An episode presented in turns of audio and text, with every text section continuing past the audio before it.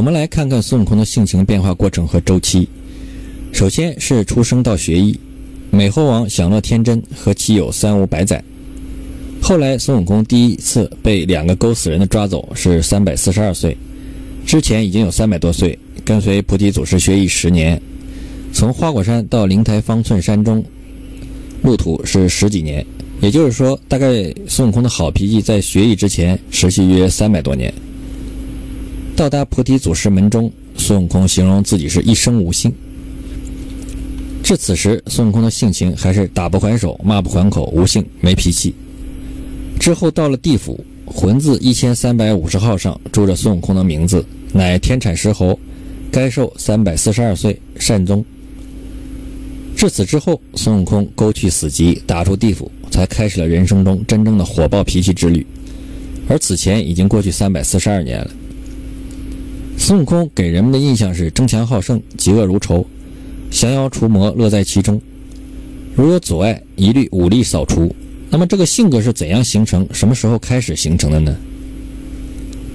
他从菩提祖师处学艺完成后，回花果山，第一件事就是找混世魔王给小猴报仇。有了本领就想施展，这是个开端。学艺之后，孙悟空开始有了火爆脾气。期间第一次做弼马温十数天，接下来与天庭对战，第二次做齐天大圣一百多天，下界总共是一百多年，将近两百年。接下来闹天宫和天明天将战斗，被压五行山下这一过程持续了五百多年，实际是六百多年。从此也没有脾气可发作了。再后来是随唐僧取经十四年。实际上，在六耳猕猴事件发生之后，师徒几人和和和融融一路到达西天，再没发生过分歧，最终取得真经。此时孙悟空的心性已定，紧箍咒也无存在必要，自动消失了。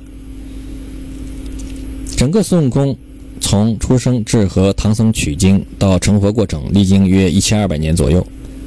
在取经的前期，孙悟空的脾气还是比较暴躁。这主要是唐僧无能，又多主见引起的。期间闹地府，初次反压天宫与天兵作战，闹蟠桃宴，到二次终被降服，再到取经的前十年，按照孙悟空自己的时间计算，总共约十三年的时间，处于脾气和性情火爆时间，而且其他时间却都是性情温和的时期。在被压五行山下，说不清是火爆还是温和，但起码起码是没有办法，没有任何想法。十三年对于一千年来说是九牛一毛，也就是说，孙悟空脾气暴躁的时间总共持续只有十多年。从人的经历和变化角度比较容易解释，很多人在得到所谓的地位之前比较谦和，之后则比较暴躁，是因为人性自由随性的部分被释放。之前认为自身条件。等种种原因被压制压抑，孙悟空之前真是个老好人，老实巴交的，任打任骂，不还口不还手，甚至超出一般的老实人的程度，几乎有点窝囊。解开了孙悟空一生中至成活经历的性情演变过程，这里面就有一个有意思的问题，那就是究竟是什么原因，是谁导致了孙悟空从一个一生无性的好脾气的个性，变成了大闹天宫的火爆脾气？这里面有什么隐藏的缘由吗？孙悟空的火爆脾气是怎么来的？这当然要归功于他那个神通广大的师傅菩提祖师。菩提祖师是正式对石猴进行教导的唯一的一个人。石猴既然拜他为师，他自然对石猴的性情十分了解。除了教会他法术以外，并且有目的的进行了针对性的引导，刻意选择性地教会了悟空与人争锋的本领。在潜移默化之中，令其争强好胜之心逐步滋生，才导致石猴的性情有了逐步的转变。孙悟空最初的求仙目的不是为了学习本领，而是为了长生。但是问题来了，菩提祖师实际上根本没有传授孙悟空自己修行长生的方法，而是在孙悟空渴望求长生的时候，教给了他一身的武艺和变化，以及逃生的办法，也就是筋斗云。尤其是筋斗云，这是飞腾法术。和长生是风马牛毫不相干，但是有一样，这和其他菩提祖师传授孙悟空的本领形成了一套整套的体系。首先是武功，他会使用各种兵器，尤其是棍棒，然后是变化，可以变成各种东西克敌制胜。再其次是逃生，遇到不能匹敌的对手，翻跟头逃走，别人也追不上。多么完美的一套功夫！从切入战斗到纠缠到撤出战斗，很完整的一套本领。这哪里是在传授长生方法？明明是在刻意培养打手或者说暴徒。孙悟空也没有辜负祖师的教诲，一回花果山就把武力发挥的淋漓尽致。先是除掉混世魔王，然后搅龙宫、闹地府、大闹天宫，两次与天庭对阵，直至被压在五行山下才告一段落。尤其是闹地府，从这一节看，祖师传授给他修行的方式，并不能保证他长生，寿命长短还要看地府生死簿上的记录，而地府则归天庭管辖，孙悟空只能凭借武力达到消除死机，以取得长生。从孙悟空的角度，有了本领。从而脾气增长本是自然的事情，而从另外一个角度看，和菩提祖师的定向刻意培养，呃，不无关系。要不为什么菩提祖师将孙悟空赶下山之前，要求不要说出他的名字？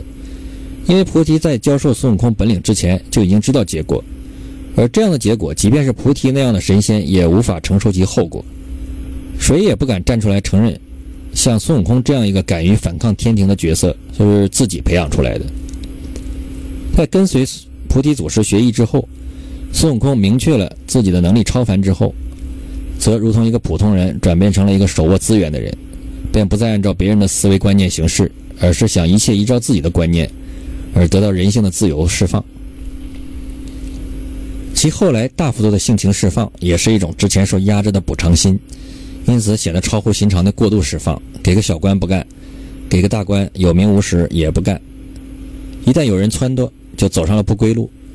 他当齐天大圣的过程是，鬼王一觐见孙悟空，马上自封了齐天大圣。而如果此时有人想让他出头，则是最好的时机。孙悟空逞强最终的获益者是谁呢？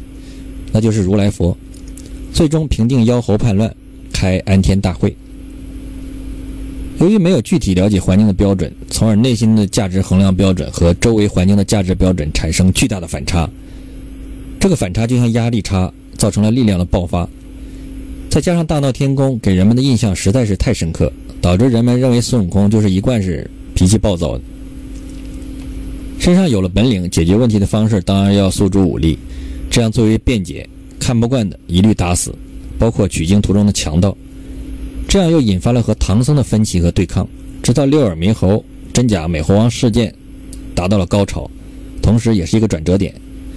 在这之后，唐僧和孙悟空，包括八戒和沙僧，则再再也没有因为分歧而强烈争执过。师徒四人遇事一心，孙悟空的坏脾气也就自然收敛了。